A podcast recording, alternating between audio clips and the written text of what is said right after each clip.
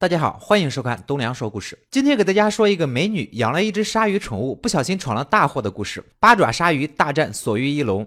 故事要从一次变异鲨鱼袭击人类开始说起。那是一个阳光明媚的下午，几名在游乐场玩耍的年轻人突然就遭到了鲨鱼的袭击。不同于我们所认知的鲨鱼，这种鲨鱼长着八条爪子，甚至可以在陆地上行走，简直是违反自然定律。危急时刻，一名女科学家引爆了炸弹，才阻止了这场灾难的扩大。原来变异鲨鱼是军方研究出来的，但不幸的是，鲨鱼在被杀死的时候已经产下了幼崽，并且不是很意外的意外被我们的女主捡到了。看着眼前奇怪的肉球，女主是好奇心倍增啊，不如就切开来看看吧。原来是一只奇怪的鲨鱼宝宝。而在另一边，军方科学家在经历了八爪鲨鱼的实验失败后，把研究方向转向了索鱼翼龙的研究上。这也是一种变异的两栖怪兽，不管是在海里还是在天上，都有着极为变态的战斗力。军方的计划是把它用到战场上，代替人类打击罪犯。可以说，这个出发点是相当不错的。然而实验一开始就出现了差错，原本乖巧听话的翼龙才刚刚放生，就立马来了一个一百八十度的大转弯，不受控制了，甚至开始攻击实验人员，真是搬起石头砸自己的脚啊！无奈之下，军方领导只能派出战斗力爆表的男主斩杀翼龙。可惜作为人类的男主哪能是一只怪兽的对手？男主的直升机直接被翼龙击落，而其他的小队成员也陆续被翼龙盯上，潜入水中的翼龙更加难以防备，最终只有男主一人活了下来。另一边，女主这里，小鲨鱼被饲养在了水族馆里，仅仅。仅八个月的时间，迷你鲨鱼就变成了变异大怪兽，任何想要靠近它的人都会受到它的攻击。不过让人意外的是，八爪鲨鱼竟然会听女主的话，或许是把女主当成了妈妈也说不定。与此同时，军方领导在电视上看到了八爪鲨鱼的报道，于是灵机一动，何不让鲨鱼跟翼龙同归于尽呢？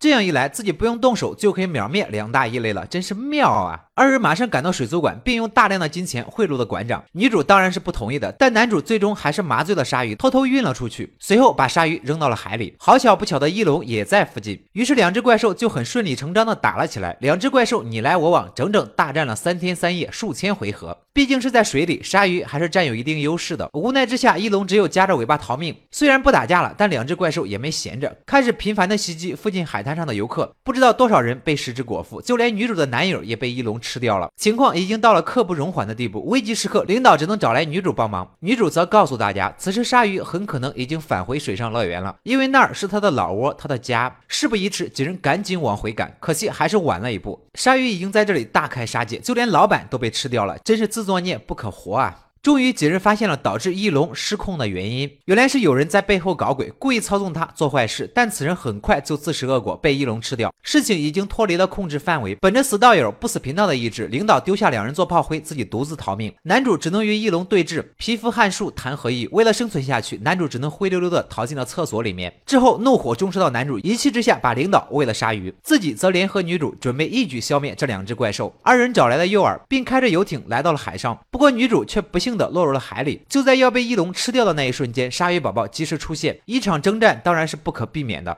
就在两只怪兽相互撕咬之际，男主抓住机会把炸弹射到了翼龙的脖子上，并趁机带着女主离开。而在他们的身后，顺利的响起了一阵强烈的爆炸声。二人认为一切都结束了，不禁露出了久违的笑容。可是海中却伸出了两只触手，紧接着一张大嘴也扑了过来。故事到此结束。很显然，电影还会继续。如果说你把它当做恐怖片来看，这会是一部大烂片儿；但如果你把它当做一部喜剧片来看的话，还是有一些看点的。假如有一天你也捡到了一只鲨鱼宝宝，你会拿它来做什么呢？